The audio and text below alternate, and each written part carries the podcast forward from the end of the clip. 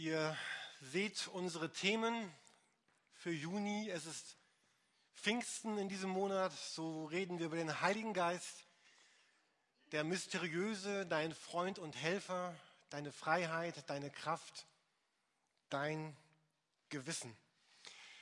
Der erste Teil der Predigt heute soll so ein bisschen unter dem Oberbegriff Theologie stehen. Das ist so ein ganz schweres Wort. Theologie, das heißt eigentlich wörtlich übersetzt ja nur Gott und Logos, Worte. Das heißt, wir machen Worte über Gott. Und eigentlich ist ja jede Predigt, in dem wir etwas sagen, etwas sprechen, jedes Lied ist im Grunde Theologie. Wir, wir reden über Gott, wir singen über Gott. Und es bedeutet ja einfach nur, dass wir uns Gott ansehen wollen, wie er ist und so ein wenig von diesem Geheimnis lüften. Und damit versucht auch diese Predigt heute Morgen ein bisschen an diesem Geheimnis von, von Gott selbst zu kratzen. Und ich bin überzeugt davon, von diesem Thema, was wir uns heute Morgen ansehen werden, dass es unser Leben zutiefst verändern wird und verändern kann. Mich jedenfalls hat der Gedanke, der heute Morgen in der Mitte steht, in der letzten Woche sehr berührt hat mich sehr angesprochen und ich möchte das sehr, sehr gerne mit euch teilen. Wir beginnen diese Theologie mit einem Bibelvers, mit einem Abschnitt aus der Bibel in Markus 1. Ihr dürft das gerne in euren Bibeln mitlesen, falls ihr die Bibeln genommen habt, die hier auf den Fensterbänken ausliegen. Ihr könnt sie gerne vor dem Gottesdienst nehmen oder auch jetzt nehmen oder wann immer ihr sie gerne möchtet. Ihr dürft sie sogar mit nach Hause nehmen, wenn ihr möchtet und auch behalten. Markus 1, die Verse 9 bis 13. Wer nicht so viel in der Bibel liest, das ist Seite 720 in den Ausgaben, die hier bei uns ist. Markus 1, 9 bis 13. In jener Zeit kam auch Jesus aus Nazareth in Galiläa zu Johannes und ließ sich im Jordan von ihm taufen. Als er aus dem Wasser stieg, sah er, wie der, Geist, wie der Himmel aufriss und der Geist Gottes wie eine Taube auf ihn herabkam. Und aus dem Himmel sprach eine Stimme, du bist mein geliebter Sohn, an dir habe ich Freude. Danach wurde Jesus vom Geist gedrängt, in die Wüste hinauszugehen. Dort blieb er 40 Tage und wurde vom Satan versucht. Er war bei den wilden Tieren und die Engel dienten ihm. Und wenn man dann weiterliest, dann steht da, dass Jesus danach beginnt, so seinen Auftrag zu erfüllen. Das Reich Gottes ist nahe, kehrt um. Er beginnt ganz kräftig zu reden und zu sprechen. Und hier ist dieses Bild, dass der Heilige Geist verglichen wird mit einer Taube. Das ist heute für uns ein ganz vertrautes Bild für die Christen im Jahr 2000 irgendwann, aber damals war das etwas, etwas was nicht so vertraut war, dass Gottes Geist mit einer Taube verglichen wird. Aber alle kannten den Vers, den wir auch eben in diesem kleinen Video gesehen haben, aus 1. Mose 1, Vers 2. Dort hieß es, hieß es, der Geist Gottes schwebte über den Wassern. Und die Rabbiner damals haben dieses Wort schweben auch manchmal gerne mit flattern übersetzt.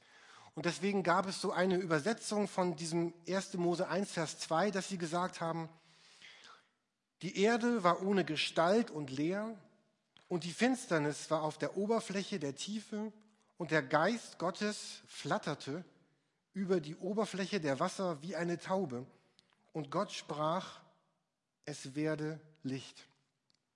Als Gott die Erde geschaffen hat, waren, waren da drei Personen beteiligt oder drei, drei Dinge kann man vielleicht zuerst sagen. Da war zum einen Gott selber, Gott, der spricht. Dann war Gottes Geist da, der über dem Wasser war. Und dann, dann spricht er ein Wort.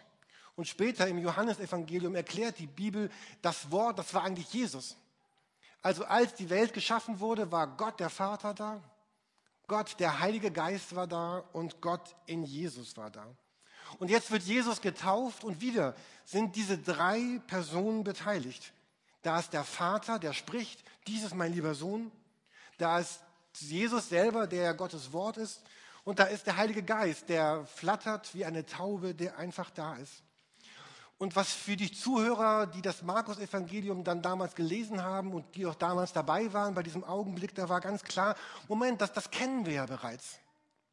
Als, als Gott die Welt geschaffen hat, da war das ein Projekt des dreieinigen Gottes. Vater, Sohn, Heiliger Geist.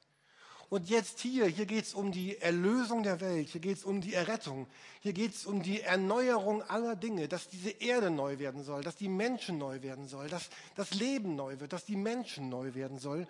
Und wieder sind alle drei beteiligt. Vater, Sohn, Heiliger Geist. Ich lese seit einiger Zeit ein, ein Buch, was ich euch unbedingt empfehlen möchte zu lesen.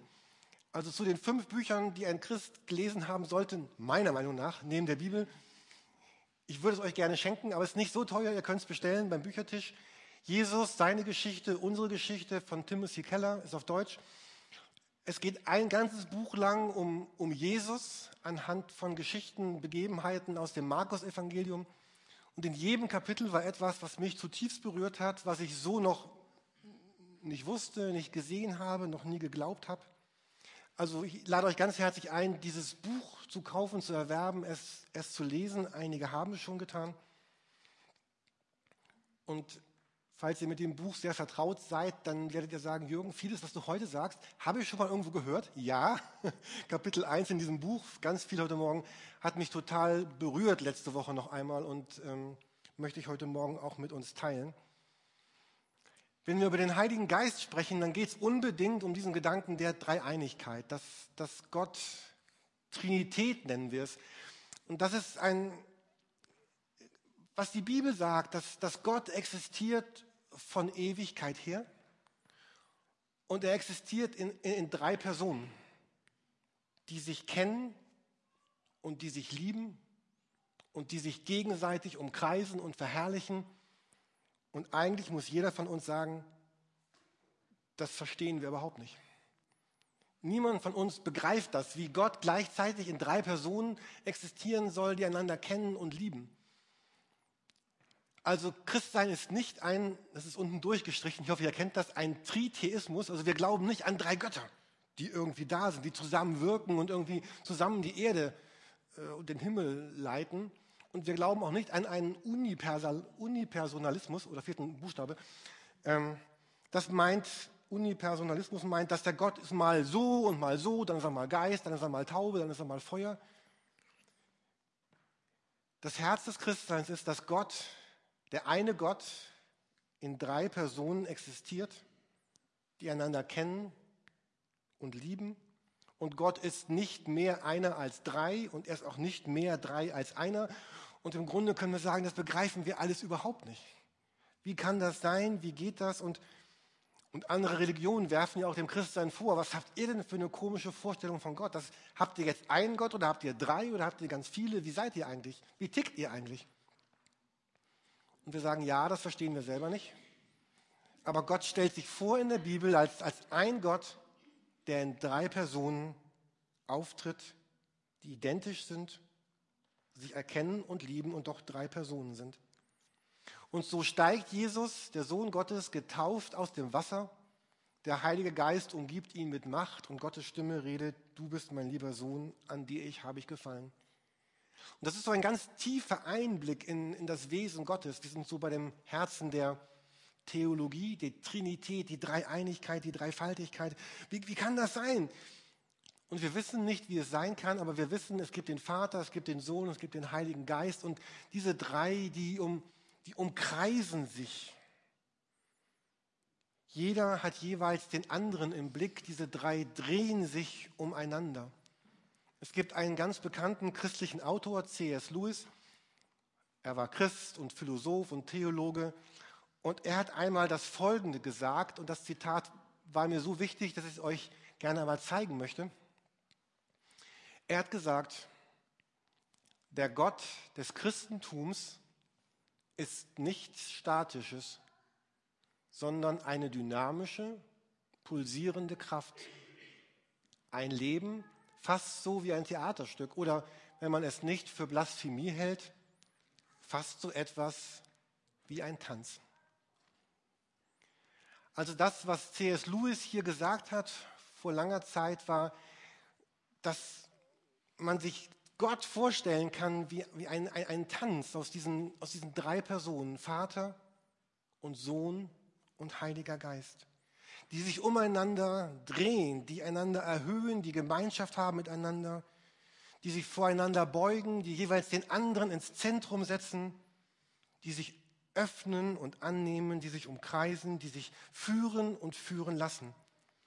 Im Neuen Testament wird dafür ein Wort benutzt, was wir heute in Deutschland nicht mehr so oft benutzen und manchmal auch negativ benutzen. Aber dieses Wort, was dort steht, das heißt verherrlichen. Da steht, sie verherrlichen sich gegenseitig. Das heißt, sie an, anerkennen sich gegenseitig. Sie erheben sich, sie ehren sich, sie bewundern sich, sie rühmen sich.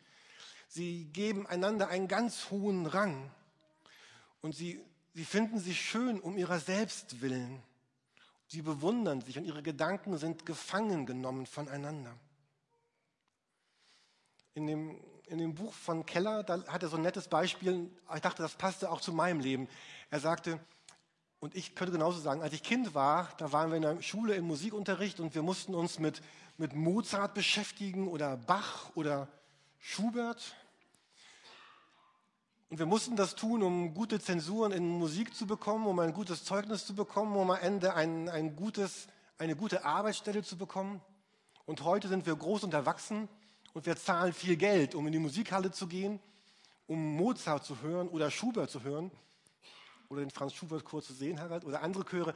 Wir, wir, geben ganz viel Geld dafür aus, kaufen CDs, um Mozart oder Bach oder Schubert zu hören, jedenfalls einige von uns. Ähm, also wenn das, was ich vorher musste, Heute sage ich, oh, das ist mir so viel wert, dass ich sogar Geld dafür ausgebe. Es ist nicht mehr Mittel zum Zweck. Und hier in diesem Bild geht es nicht darum, dass diese drei, Vater, Sohn, Heiliger Geist, umeinander kreisen, um irgendetwas zu erreichen, einen, einen Zweck zu haben, sondern Liebe und Wertschätzung aufeinander sehen, ist das Zentrum ihres Seins. Sie drehen sich umeinander, verherrlichen sich gegenseitig und sind gefangen genommen voneinander. Und weil Gott genau das tut, ist Gott zutiefst glücklich. Er ist zufrieden. Stell dir vor, es gibt einen Menschen, der nur um dich kreist.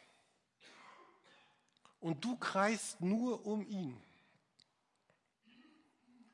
Und dir tut das Egal, ob du einen guten oder einen schlechten Tag hast, ob du gut oder schlecht riechst, ob du dich gut oder schlecht benommen hast, ob du gesündigt hast oder nicht, oder ihr kreist umeinander. Und der Vater und der Sohn und der Heilige Geist, die kreisen umeinander, voller Liebe, voller Freude. Jeder dient dem anderen. Ohne Ende suchen sie die Ehre, das Ansehen, die Stärke des anderen. Sie sind unendlich glücklich, Freude, Kraft, Friede, ewiges Leben. Was soll das nun für uns? Wir alle kennen die andere Seite ja nur zu gut.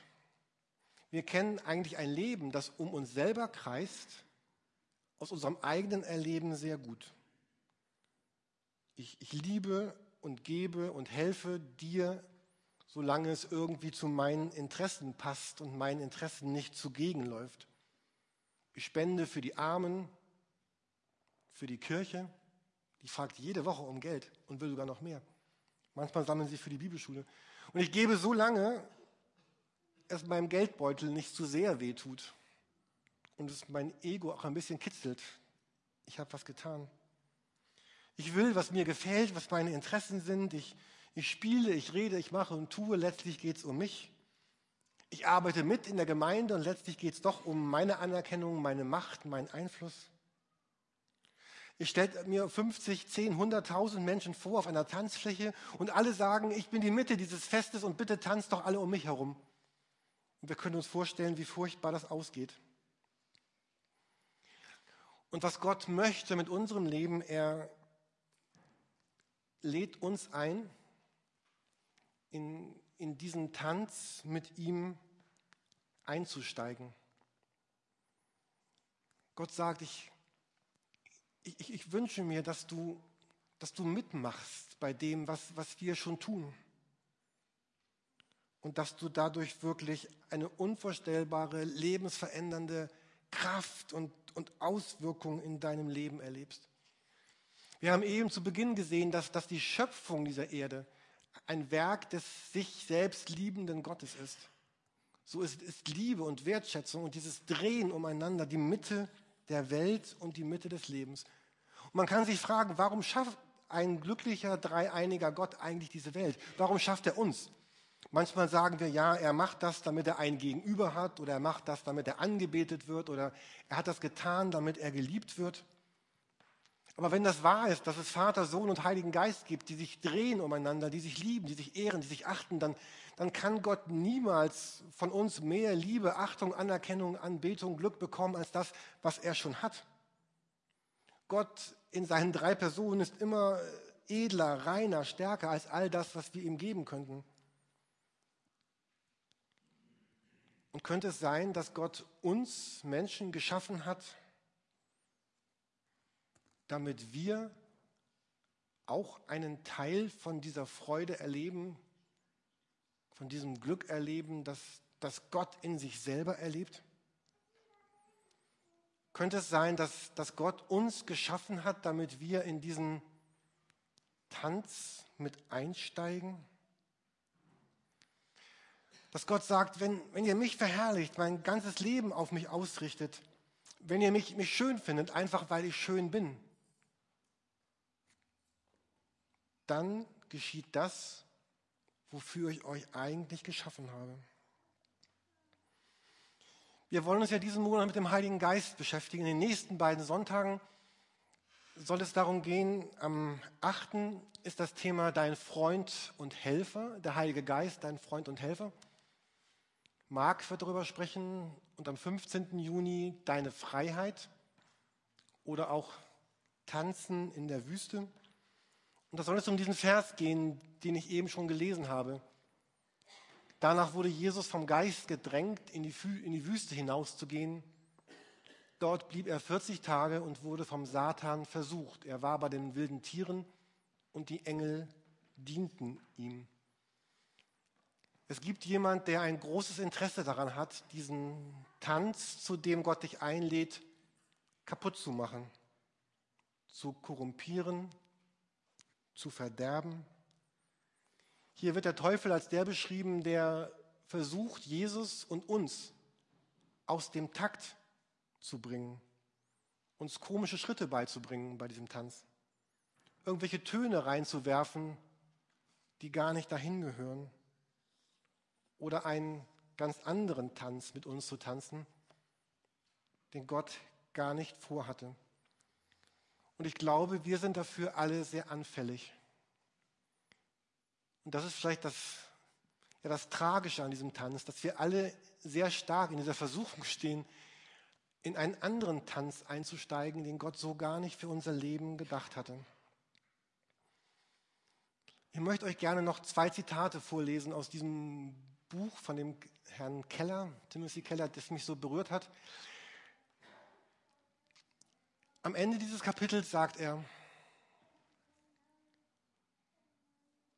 ihr seid nicht bloß da, also als würde Gott es sagen, ja? ihr seid nicht bloß da, um an mich zu glauben oder spirituell zu sein. Nicht nur, um zu beten und in dunklen Stunden Inspiration zu bekommen. Ihr seid dazu erschaffen, euch mit eurem ganzen Sein um mich zu drehen und alles andere von eurer Beziehung zu mir herzusehen. Ihr seid dazu da, mir bedingungslos zu dienen. Dann und nur dann werdet ihr Freude finden. Das ist der Sinn des Tanzes.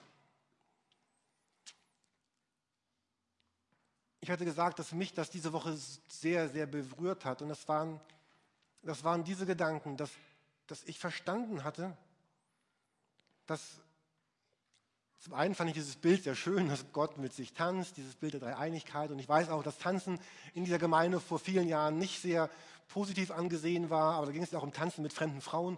Und hier tanzt der Gott mit sich selbst. Also das ist eigentlich ganz, äh, ganz heilig, ganz integer. Und nichts Verwerfliches dran. Also Gott tanzt mit sich selber, Vater, Sohn, Heiliger Geist. Und ich habe mir das so oft vorgestellt, dass ich das mir so berührend vorstelle. Man, wenn man sich betanzt, wenn man tanzt, dann bewegt man sich, dann, dann geht man von hier nach da, nach dort und man, und Gott kommt zu Menschen, Gott kommt zu Völkern, Gott kommt zu Städten, Gott kommt zu dir, Gott kommt zu unseren Straßen, zu unseren Arbeitsstellen, er kommt zu, zur Tiefe meiner Seele. Und Gott sagt, da geschieht etwas ganz Großartiges gerade. Das, das, das war schon da, bevor diese Welt geschaffen wurde. Da, da war dieser Tanz. Da war diese Dreieinigkeit, die in Berührung war miteinander, die sich bewegte. Und dass Gott mich geschaffen hat, damit ich, dass das der Sinn meines Lebens ist, dort, dort mitzugehen dass das die Bestimmung meines Lebens ist, die 80, 90, vielleicht 100 Jahre, die ich lebe oder auch nur 40, da mitzugehen und am, am Ende dann vollkommen bei Gott zu sein und dann da einzugehen in dieses gesamte Ding, aber, aber mein Leben ganz anders zu definieren, als lo, losgelöst von, von Arbeit, von Sport, von Schönheit, von Intelligenz, von Platz im Leben, von, von all den Dingen, die uns so wichtig scheinen, dass ich dafür da bin, ihm bedingungslos zu dienen, ihm bedingungslos zu lieben und mitzugehen. Und dann geht dieses Zitat weiter. Tanzen Sie schon? Oder glauben Sie bloß, dass Gott irgendwo da oben ist? Tanzen Sie schon? Oder beten Sie hin und wieder zu Gott, wenn Sie Probleme haben? Tanzen Sie? Oder suchen Sie Menschen, die bereit sind, sich um Sie zu drehen? Wenn das Leben ein göttlicher Tanz ist, dann ist das Wichtigste in Ihrem Leben, dass Sie mittanzen. Dafür sind Sie erschaffen. Sie sind dazu da, in einen göttlichen Tanz der Dreieinigkeit einzutreten. Mir ging das letzte Woche so am Freitagmorgen war das, wo das so, ich hatte das wie Mittwoch und Donnerstag und Dienstag gelesen und mich damit beschäftigt. Und also eigentlich sind so drei Dinge bei mir passiert. Das eine war so eine, oh, wenn ich das tue, wenn du das tust, Jürgen, in diesen göttlichen Tanz einzutreten, mich wirklich von Gott führen zu lassen, dann ist das Erste, was da ist, so eine ganz, ganz starke, ich hatte so eine ganz starke Ruhe. Ähm, Vielleicht habt ihr das auch. Es gibt Lebensfragen, es gibt Zukunftsfragen, es gibt Finanzfragen, es gibt Fragen nach, nach mir, nach meinem Platz in der Gesellschaft, in der Gemeinde, in der Kirche. Wie bin ich, wie, wie krank bin ich, wie gesund bin ich? All diese ganzen Fragen. Und jeder hat seine eigenen Fragen. Und dieses Empfinden, oh, das ist alles wichtig, aber das tritt alles so ein, eigentlich einen großen Schritt zurück hinter diese Frage, dass ich, dass Gott mich einlädt, mit, mit ihm mit ihm zu gehen, mit, mit ihm zu tanzen. Und plötzlich, und das war das Zweite, fühlte ich mich auch total aufgeregt. Ich dachte, oh, das ist ja spannend. Wenn, wenn ich jetzt mit dir diesen, diesen Tanz tanzen darf, Gott, dann, dann bin ich ja, also anders. Äh, wir haben mal einen Tanzkurs gemacht, meine geliebte Gattin und ich. Und dann ist es ja so, beim Tanzen, da führt ja immer einer und zum Glück darf das der Mann sein. Das war einfach schön für mich. Hatte meine Frau auch dann begriffen. Äh, und ich habe mir jetzt vorgestellt, Gott ist der, der mich führt. Und ich dachte, oh Gott, das ist total spannend. Ich, ich möchte wissen, wo du mich hinführst. Und, und wenn du mich nach hier drüben führst, dann bin ich hier und dann kann ich was erleben. In dem Fall jetzt mit euch, keine Ahnung. Oder, oder woanders hin. Oder dann oh, wirst du mir sagen, was ich mit meinem Geld machen kann vielleicht und mit meiner Zeit und mit meiner Kraft und mit meinen Gaben. Und dann die nächsten beiden Tage sind mir dann Menschen begegnet, auch manche Dinge, die ich hatte ich gar nicht so geplant. Dachte ich, oh klasse, das könnte jetzt ein Teil von diesem Tanz sein. Und wir gucken mal, was passiert, Gott. Und ich war so richtig aufgeregt, wie so ein kleines Kind vor Weihnachten oder so. Und oh, das, was jetzt wohl passieren wird, wenn ich da mit Gott einsteige. Ich war richtig hibbelig, so ein bisschen, oh, möchte gucken, was jetzt, was ich mit Gott erleben kann, was ich mit ihm tue. Und das Dritte habe ich eben schon mal so ein bisschen angedeutet, dass ich ganz stark fand, dass manche Dinge noch so ein bisschen zurechtgerückt wurden, so im Leben. Manchmal tut das Geld in unserem Leben so, als, als wäre es so ganz, ganz wichtig. Oder unser, unsere Reisen oder unser Besitz, unsere Kleidung, unsere Sportlichkeit, auch all diese ganzen Dinge, die unser, unser Beruf sagt, du musst mindestens 60 Stunden die Woche für mich arbeiten, weil ich bin dein Tanzpartner. Und, und Gott sagt, nein, der Beruf ist nicht dein Tanzpartner. Und dein Haus ist nicht dein Tanzpartner und dein Auto ist es nicht. Und es ist nicht das Geld und es ist nicht deine Schönheit, es ist nicht deine Sportlichkeit und es ist nicht, dass du 5000 Facebook-Freunde hast und nicht nur 4530. Ich habe noch weniger übrigens. Ähm, sondern der Tanz bin ich. Und dann dieser Psalm 23. Und irgendwann tanzt Gott mit mir vielleicht mal in ganz dunkle Ecken des Lebens. Und irgendwann komme ich in dieses Tal des Todes. Und aber auch dort wird Gott der sein, der, der mich festhält und der mich führt und der meinem Leben eine Richtung geht, gibt. Oh, und ich habe mir gedacht, oh, wie, was könnte aus meinem Leben noch alles werden, obwohl ich jetzt schon 48 bin. Ich habe noch ein paar Jahre vor mir. Und was könnte noch die letzten Jahre alles passieren, wenn, wenn ich wirklich auf diesen, auf diesen sanften Druck des Vaters und des Sohnes und des Heiligen Geistes reagiere? Druck ist ja nicht negativ. Wenn wir getanzt haben und ich liebte beim Walzer die Links- und Rechtsdrehung, da muss man ihr immer so ein bisschen Druck auf die Schulter oder Druck auf die Hand geben, je nachdem. Man muss so ein bisschen drücken, damit der andere weiß, was man will. Also gedrückt zu werden, ist an sich nichts Negatives. Es wird nur dann schwierig, wenn der eine rechts rum will und der andere links rum. Und wenn der andere seinen, seinen Druck mit Gewalt durchsetzt. Aber wir, wir wissen, dass Gott nicht gewalttätig ist. Und vielleicht spüre ich und spürst du in der nächsten Woche an der einen oder anderen Stelle deines Lebens so ein bisschen Druck von Gott. Und dann ist das gut. So ein sanfter Druck, der, der dich bewegt, irgendwo hinzugehen, wo du noch nicht warst. Etwas zu tun, was du noch nicht getan hast. Mich hat letzte Woche in der Predigt von Eckhard Bevernick sehr dieser Gedanke bewegt, die ganze Woche noch. Was ist eigentlich der, der Platz, den, den, den Gott für mich hat in meinem Leben? Und für die, die, die ihr nicht da wart, er hat, er über Demut gesprochen. Und demütig zu sein bedeutet nicht, seinen Platz nicht einzunehmen, sondern wenn ich einen Platz habe, den Gott mir gegeben hat, dann, dann ist es mein Job, meine Aufgabe, diesen Platz einzunehmen und ihn auszufüllen. Und das nicht zu tun, ist nicht, nicht demütig, sondern bescheuert, doof, dumm, blöd, sündig, keine Ahnung, irgendwas. Aber mutig, kräftig dahin zu gehen, wohin Gott mich führt.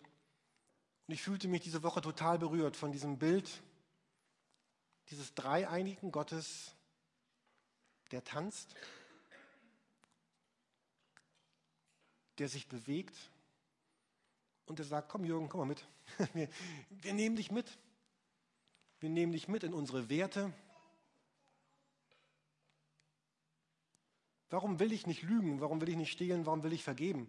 Es, es geht vielleicht gar nicht so sehr darum, ob das jetzt moralisch gut oder böse ist, sondern es geht darum, dass Gott ein Gott ist, der nicht lügt, der nicht stiehlt und der vergibt. Und wenn ich dann mit ihm gehe, dann ist Klein Juri da mit Gott unterwegs und dann, und dann will er das auch nicht, weil das Gott nicht will. Und dann ist mein Geld plötzlich, plötzlich Gottes Geld und meine Zeit ist Gottes Zeit und meine Schwäche hat er doch, sieht er doch. Und meine Tränen hat er, sieht er auch und meine Erfolge sieht er auch und das ist einfach toll. Und dann habe ich mir gedacht, was könnte passieren, wenn, wenn Christen in Deutschland oder vielleicht nur wir, erstmal oder viele andere diesen Gedanken auch fassen. Die sagen, ja, wenn, wenn Christsein so ein Tanz mit Gott ist, so ein guter Tanz, dann, dann will ich da mitmachen und will mich da führen lassen, will mich da leiten lassen und will das tun, was es, was es bedeutet, einfach um zu erleben, ich bin mit Gott unterwegs und was könnte denn schöner sein, als mit Gott diesen Tanz zu tanzen Dafür sind sie erschaffen. Und ich habe gedacht, ja, ich will das. Ich will in diesen göttlichen Tanz der Dreieinigkeit mit eintreten, weil ich glaube, dass nichts auf der Erde sinnvoller ist und nichts auf der Erde mehr Glück, mehr Freude und mehr Gegenwart Gottes darstellen kann als das. Amen.